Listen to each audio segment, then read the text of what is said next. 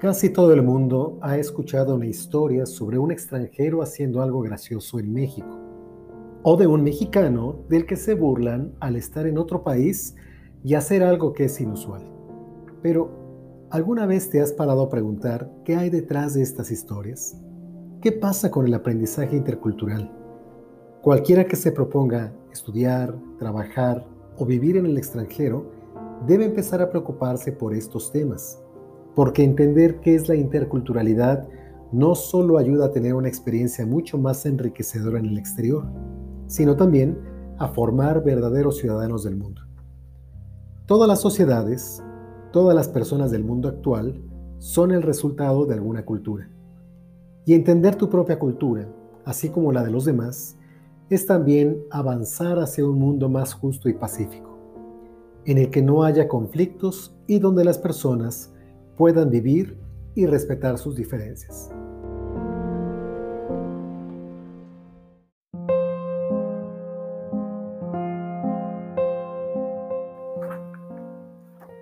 La filosofía intercultural está en tierra de nadie, en un lugar virgen que aún no ha sido ocupado, porque si no fuera así, ya no sería intercultural, sino que pertenecería a alguna cultura.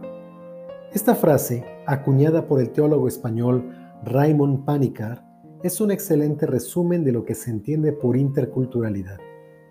La interculturalidad es el campo de estudios que, si bien es de todos, no es de nadie. De ahí la enorme dificultad para definirlo. Nos ayuda a comprendernos mejor a nosotros mismos y a los demás, sin que podamos ser definidos por una sola perspectiva, sino por todos los involucrados en un proceso intercultural. Por lo tanto, un proceso de aprendizaje mutuo intercultural.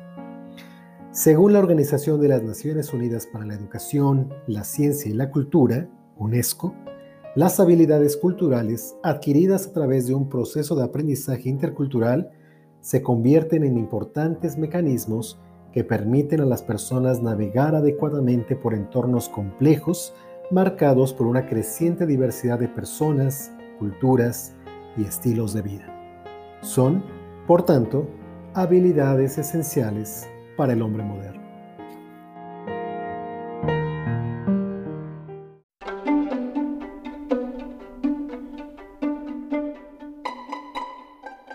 Entonces, cuando, volviendo al ejemplo anterior, nos reímos de un extranjero que se viste diferente o hace algo diferente a nosotros, estamos observando ese comportamiento a través de nuestros propios lentes culturales. Es como si, por supuesto, creyéramos que los valores de comportamiento mexicanos son los correctos.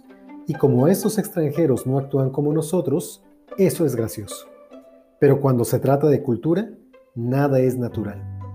La necesidad de enseñar y construir una masa crítica intercultural se da desde casi el inicio de la historia, cuando el primer hombre decidió rodear su territorio y separarse del resto asumiendo su propia identidad y comenzando allí su propia tribu.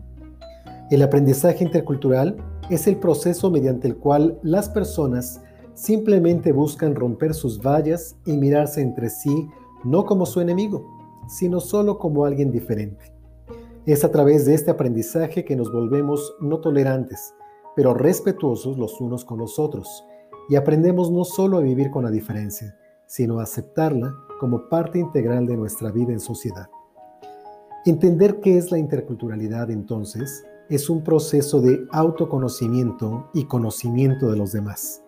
Conocerlo es aprender a tratar con personas de diferentes creaciones y con otras costumbres y, así, llegar a un estado del sistema en el que no haya más amenazas ni enfrentamientos. Simplemente un estado de paz concreta en el que dos partes conviven con sus diferencias, aceptándolas y entendiendo que estas diferencias son beneficiosas para el funcionamiento del hombre en sociedad. Después de todo, el dicho es popular, pero es sabio. Si todos fueran iguales, el mundo sería un lugar mucho menos interesante.